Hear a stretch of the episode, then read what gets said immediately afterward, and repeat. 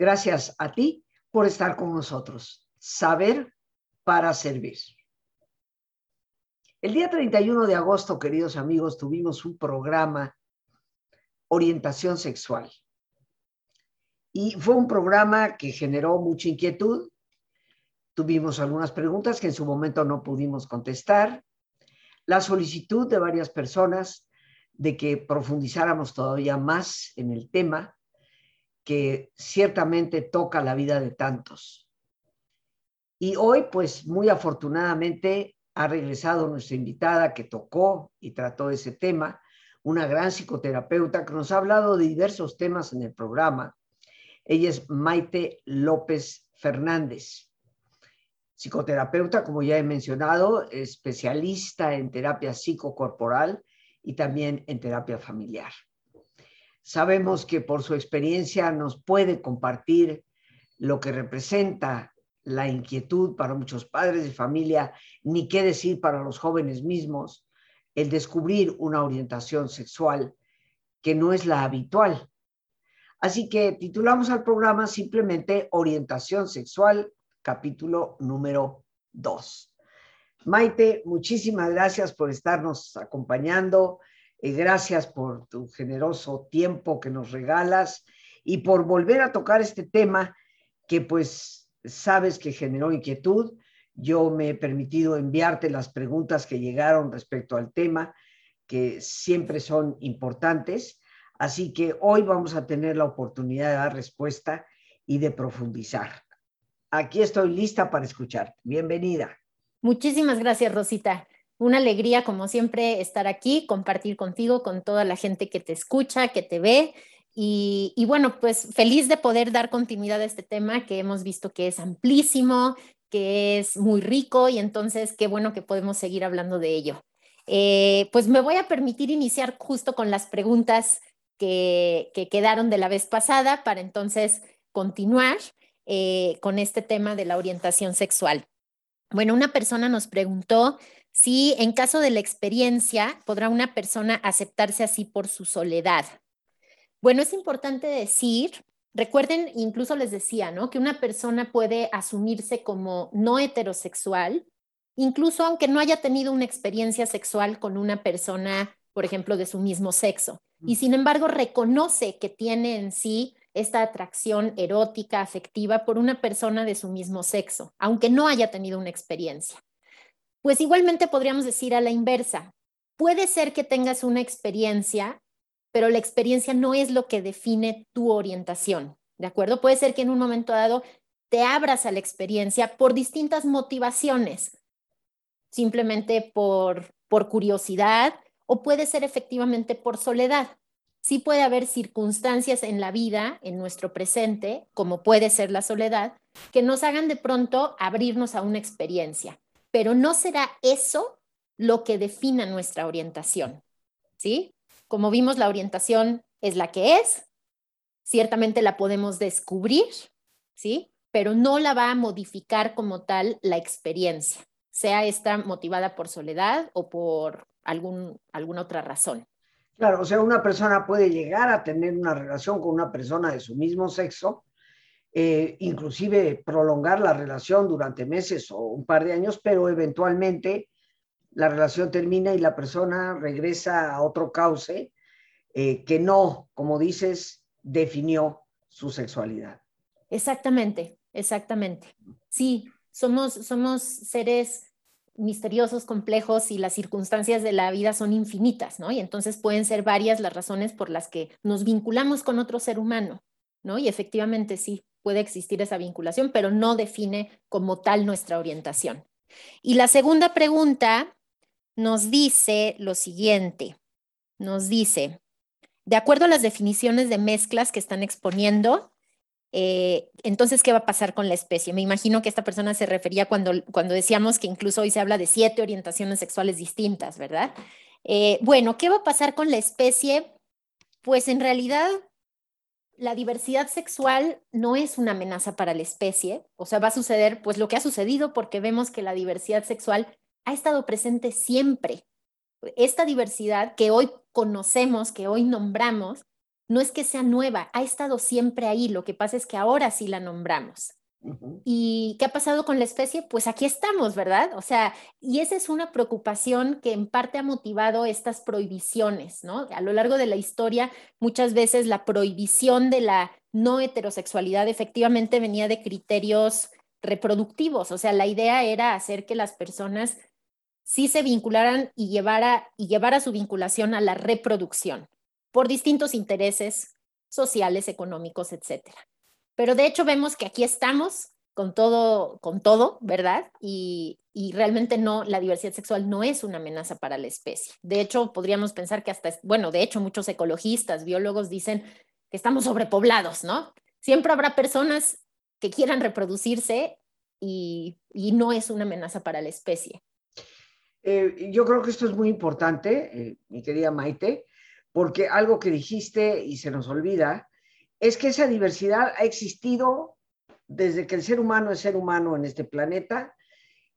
La gente tal vez nos asustamos de que esté tan abierto, de que hoy en día en muchísimos programas de televisión y películas eh, salga ya muy explícitamente la relación entre dos hombres o la relación entre dos mujeres.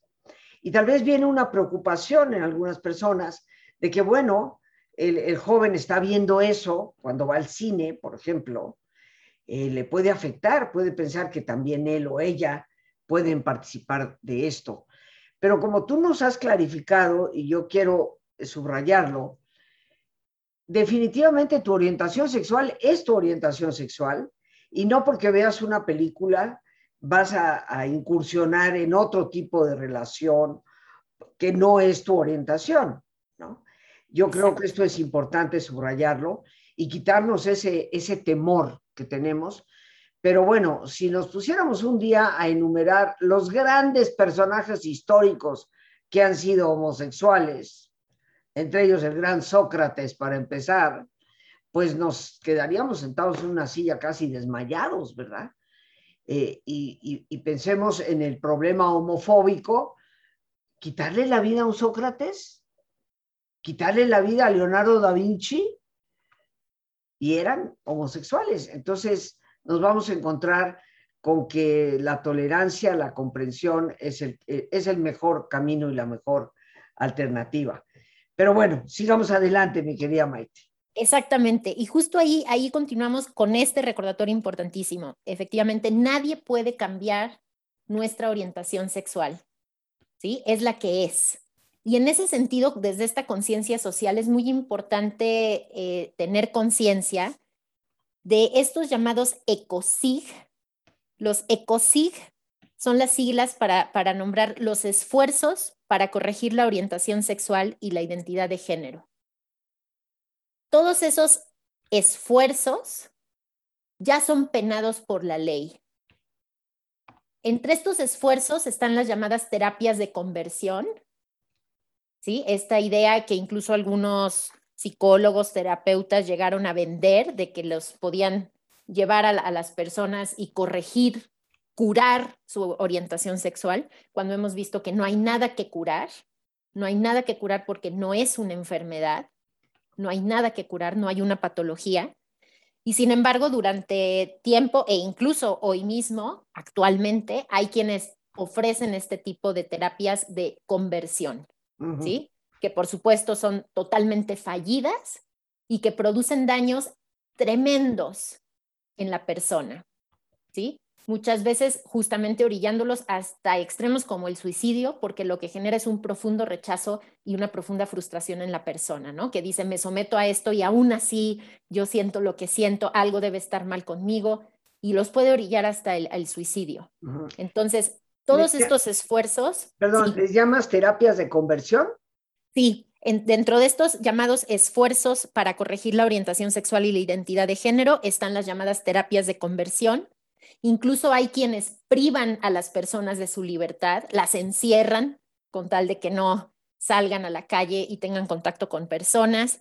Hay quienes incluso medican a las personas pensando que hormonizándolas eh, podrán convertir su orientación sexual y hay incluso hasta llamadas violaciones correctivas.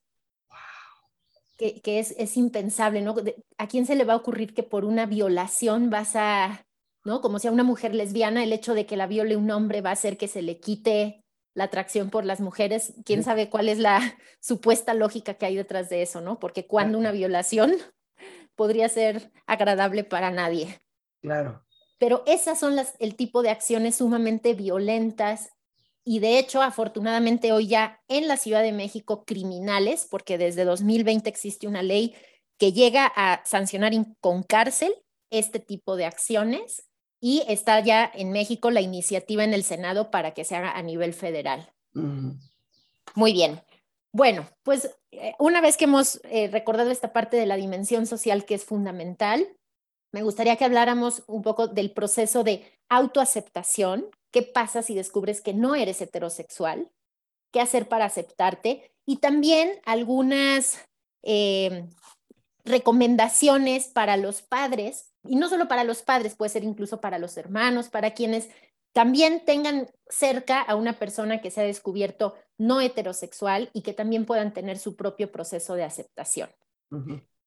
¿Por qué hay que hablar de un proceso de aceptación? Pues porque hemos vivido en una cultura que nos ha dicho que está mal. Y entonces todos, todos hemos internalizado, hemos hecho nuestra, en mayor o menor medida, la homofobia. Porque todos hemos escuchado desde que nacimos, desde que éramos niños, niñas, que, que ser algo distinto a la heterosexualidad estaba mal. Entonces, en mayor o menor medida, todos hemos internalizado esos mensajes y de lo que se trata es de darnos cuenta para ir desafiando, contrarrestando estas creencias que están en nosotros mismos. ¿Sí? Entonces, tanto si tú eres una persona homosexual, bisexual o cualquiera de las, de las orientaciones no heterosexuales, como si eres padre o madre de una persona no heterosexual, vas a enfrentar en primer lugar un proceso de duelo. ¿Por qué un proceso de duelo? Porque culturalmente, socialmente, nos han dicho, ay, cuando seas grande, por ejemplo, en el caso de las niñas, te vas a casar y vas a tener tus hijos y vas a una serie de expectativas que si bien hoy, por ejemplo, es, una realidad que también existen las familias eh, no heterosexuales, las familias homoparentales, la dinámica va a ser otra a la que nos dijeron que se supone que teníamos que seguir cuando fuéramos grandes, ¿no? Había una serie de expectativas que socialmente se nos impusieron y que nosotros asumimos que de una u otra forma ya no se van a cumplir. ¿no? Cuando nos contaron como la, el cuento del príncipe azul y entonces siempre era el príncipe y la princesa, ciertas cosas de ese cuento ya no se van a realizar y vamos a experimentar un duelo de esa fantasía que, que no se va a realizar. ¿Qué hacer eh, para autoaceptarse? Bueno, puede ayudar muchísimo, bueno, por supuesto, procurarse toda la información científica, que tengas a tu alcance. Eso es muy importante, científica, ¿sí? Porque aunque estamos en la era de la información, sabemos que también hay muchísima desinformación, porque hay muchísima información falsa sin fundamento. Entonces, tiene que ser información científica. Lee todos los libros de especialistas que puedas. Mira programas con gente especialista que te pueda que te pueda servir como una orientación también para tu proceso personal. Entonces, procúrate toda la información que esté a tu alcance. Además de eso, eso nos ayuda a nivel de creencias, ¿no? Como para ir reformulando nuestras creencias y darnos cuenta de cómo es la realidad. A nivel emocional, te puede ayudar mucho vincularte con otras personas de la diversidad sexual, con orientaciones sexuales no heterosexuales, que te pueden orientar a partir de su experiencia, empatizando contigo, y también vas a ir haciendo una comunidad. Esto también te va a permitir ir desmitificando esta visión que tenemos de la homosexualidad. La vez pasada hablamos de varios mitos, ¿verdad? Eh, de varios mitos, como que eran personas inmorales, promiscuas. Y entonces cuando tú conoces a una persona de carne y hueso, con una maravillosa calidad humana, que es feliz, que tiene una vida exitosa, que tiene una, una pareja estable, vas desmitificando y te das cuenta de que no es una tragedia no ser heterosexual, que sí puedes tener una vida feliz. Un tercer recurso, sí. Te voy a, interrumpir un momentito. Esto de vincularte con gente que ha vivido la experiencia en donde ves que, que, tienen una aceptación, que se autoaceptan. ¿Qué de los padres, por ejemplo?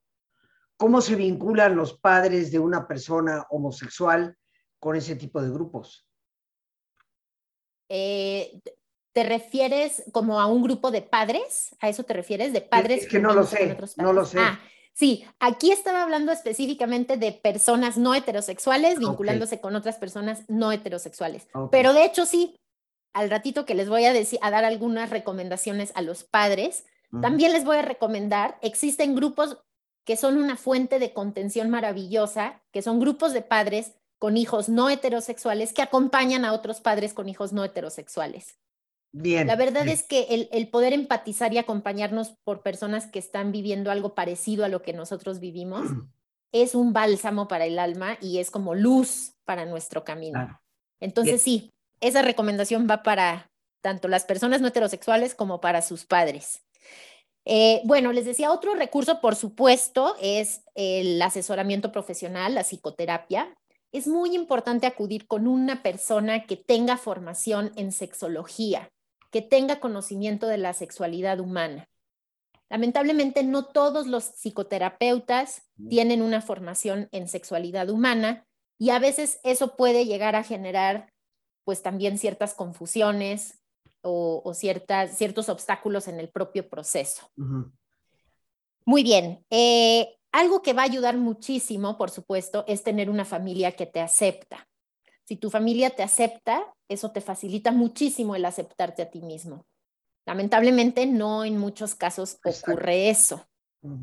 No en muchos casos ocurre eso. Pero si así fuera, la verdad es que eso sería una gran ayuda. Eh, siempre el sentir que otro nos acepta nos hace, nos hace mucho más fácil amarnos a nosotros mismos, reconocernos y aceptarnos.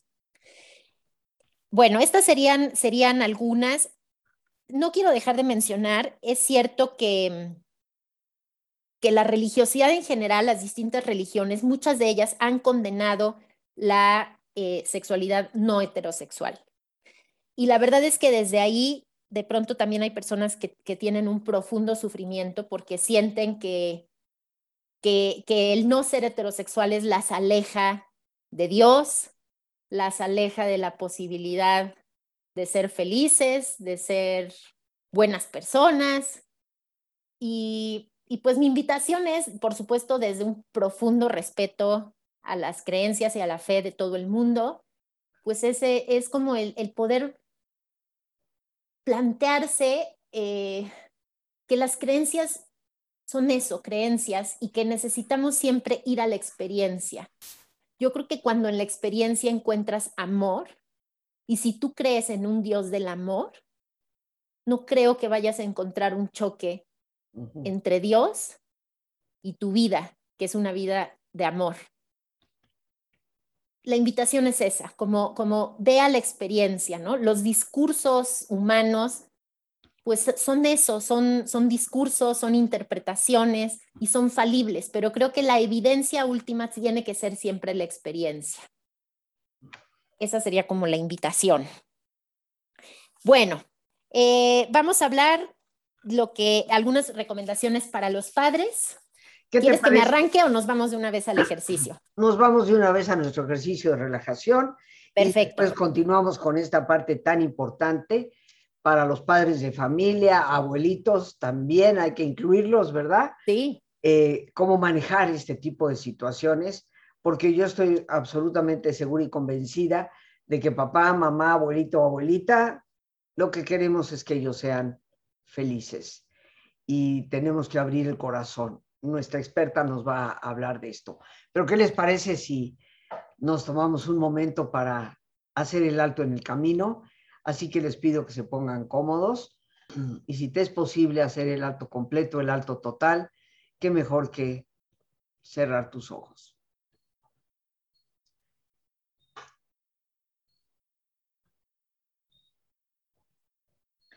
En una posición cómoda y con tus ojos cerrados, toma conciencia de tu respiración, del entrar y el salir del aire en tu cuerpo.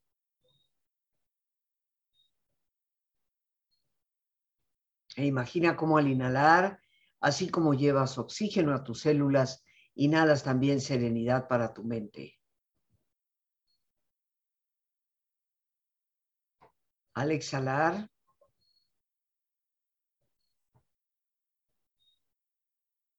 así como tu cuerpo se libera de toxinas, imagina cómo en ese aire que sale también te liberas de todas las presiones y todas las tensiones. Respira profundamente.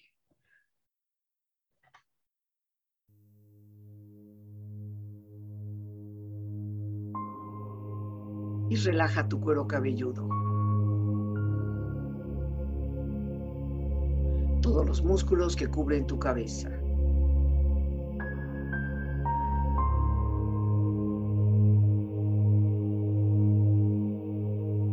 Relaja tu frente, Siente la piel, la vibración de la piel que cubre tu frente.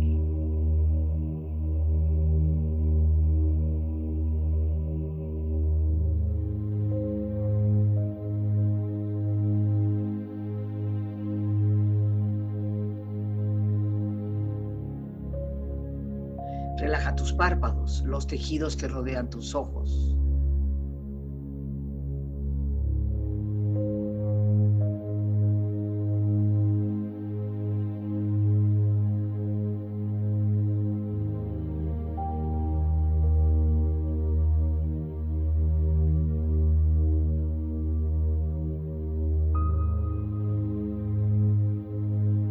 Tus mejillas, toda la piel, todos los músculos que cubren tu cara.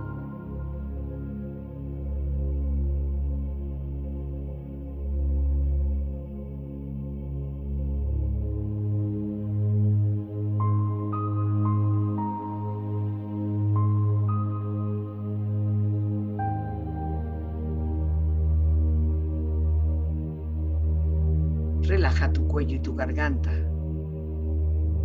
Siente su flexibilidad, equilibrio, balance.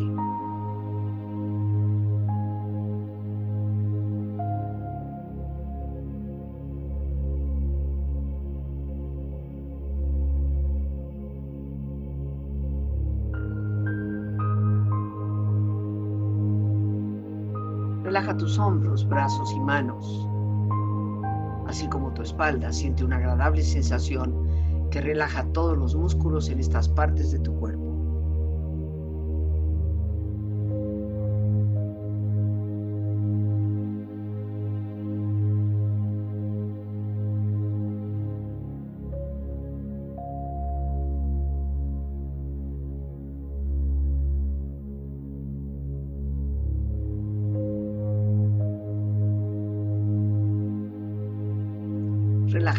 Exterior e interiormente, relajando todos los músculos, imaginando a todos tus órganos internos funcionar rítmica y saludablemente.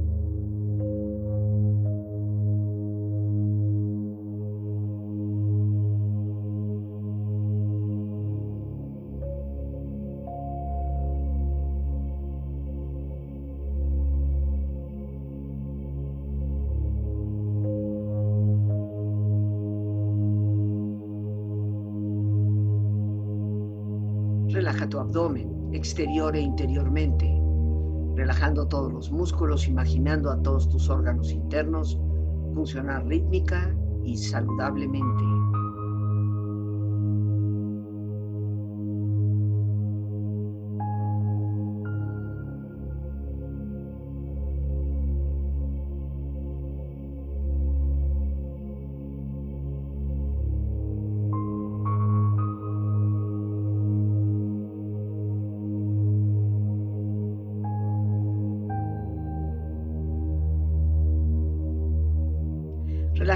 tus rodillas, siente la piel, la vibración de la piel que cubre estas partes de tu cuerpo.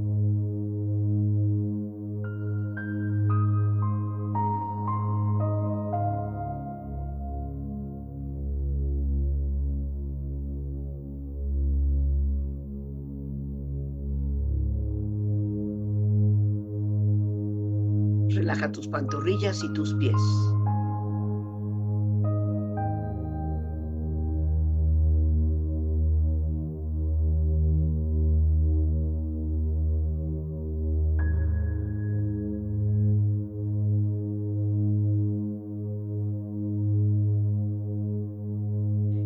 Cuerpo profundamente relajado, proyecta en tu mente la imagen de un lugar ideal para el descanso.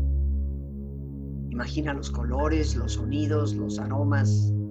Es una escena de belleza y paz. Siente estar ahí.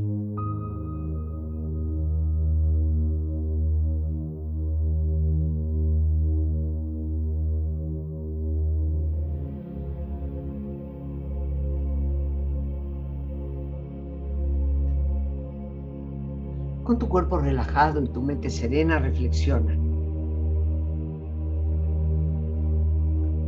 No importa de qué color, sexo, religión, edad, orientación sexual, no importa, todos deben tener las mismas libertades y los mismos derechos.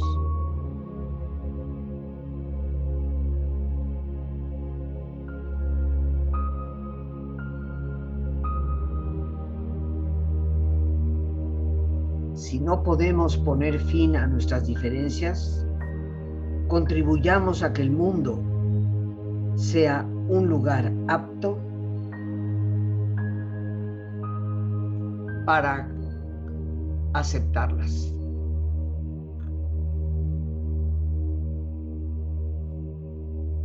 Una parte del progreso social implica entender que una persona no queda definida únicamente por su sexualidad, su raza o género.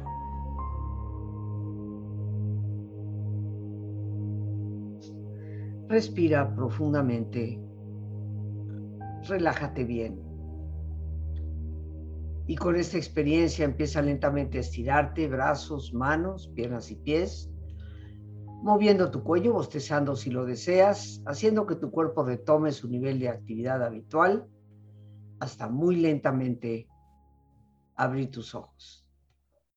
Ojos abiertos, bien despierto, muy a gusto, bien descansado y en perfecto estado de salud, sintiéndote mejor que antes. Regresamos con nuestra especialista, la psicoterapeuta Maite López Fernández. Mi querida Maite, antes de entrar en esta segunda parte que me parece muy importante, en la que tendremos por lo menos unos 10 minutitos más, tus teléfonos, dónde se te puede consultar para las personas que necesiten de tu orientación precisamente. Con todo gusto, con todo gusto. Mi número es el 55 27 24 34 06 y estoy ahí a su disposición, ya sea a través de WhatsApp o a través de una llamada. Bien, y Lore pues inmediatamente está poniendo los datos ahí para que los dejas ahí, Lore, un ratito para que las personas puedan tomar nota del teléfono de nuestra invitada. Bien, pues yo estoy lista, ¿no? ¿Qué, recomendaciones damos a los padres? Sí, bueno, la primera, justo la que ya habíamos mencionado, eh, acérquense, existen grupos de padres con hijos no heterosexuales que apoyan a otros padres que están viviendo ese proceso y es un acompañamiento maravilloso porque va desde la empatía y, pues esa cercanía creo que siempre, siempre nos ayuda a transitar, a atravesar los retos de la vida. Eh, después decirles, ténganse paciencia, ¿sí? En general, tratar de empujar los procesos, acelerar los procesos, solo nos lleva a frustrarnos. Entonces, permítanse ir digiriendo esta realidad poco a poco. Eh, se vale que se tomen su tiempo y que se tengan paciencia. Muy importante también la información. La información les va a dar mucha tranquilidad, mucha, mucha tranquilidad. Siempre, como les decía, muy importante que las fuentes sean confiables. Eh, también pueden platicar con otras personas no heterosexuales que estén en su entorno, que les hablen de su experiencia. Por supuesto, los especialistas. Y muy importante, su hijo o su hija anímense a acercarse a su hijo, a su hija y a preguntarle cualquier duda, cómo es, cómo, cómo lo está viviendo, cómo es su experiencia, en qué va de su proceso. ¿Sí? Creo que abrir la comunicación es algo que va a ayudar a todos, porque lo que nos sucede, sobre todo cuando algo nos da miedo, a veces es que nos guardamos. Y entonces su hijo o hija se guarda, los padres se guardan y entonces todos se quedan solos. Nadie habla con nadie. Exacto. Rompamos el miedo, podemos hablar, si es desde el corazón y si es siempre en el marco del respeto, comunicarnos nos acerca y nos alivia. Entonces, pregúntenle a sus hijos cómo están viviendo, qué, cómo es su experiencia y resuelvan sus dudas con ellos. Eh, expresen sus sentimientos, siempre, por supuesto, haciéndose responsables de ellos. ¿sí? Eso es parte de la inteligencia emocional, ¿no? Reconocer qué es lo que me está pasando en este proceso de duelo, tal vez estoy enojado, tal vez estoy triste. Se vale, validen sus sentimientos y exprésenlos. Y aquí van una serie de, de recomendaciones que en realidad creo que aplican siempre en el ser padres, ¿no? Que es acompañen a sus hijos para encontrar sus propias metas, no las que tú como padre, como madre habías imaginado, sino las que tu hijo o tu hija se ha planteado para su vida. Acompáñalo, permítele ser quien es.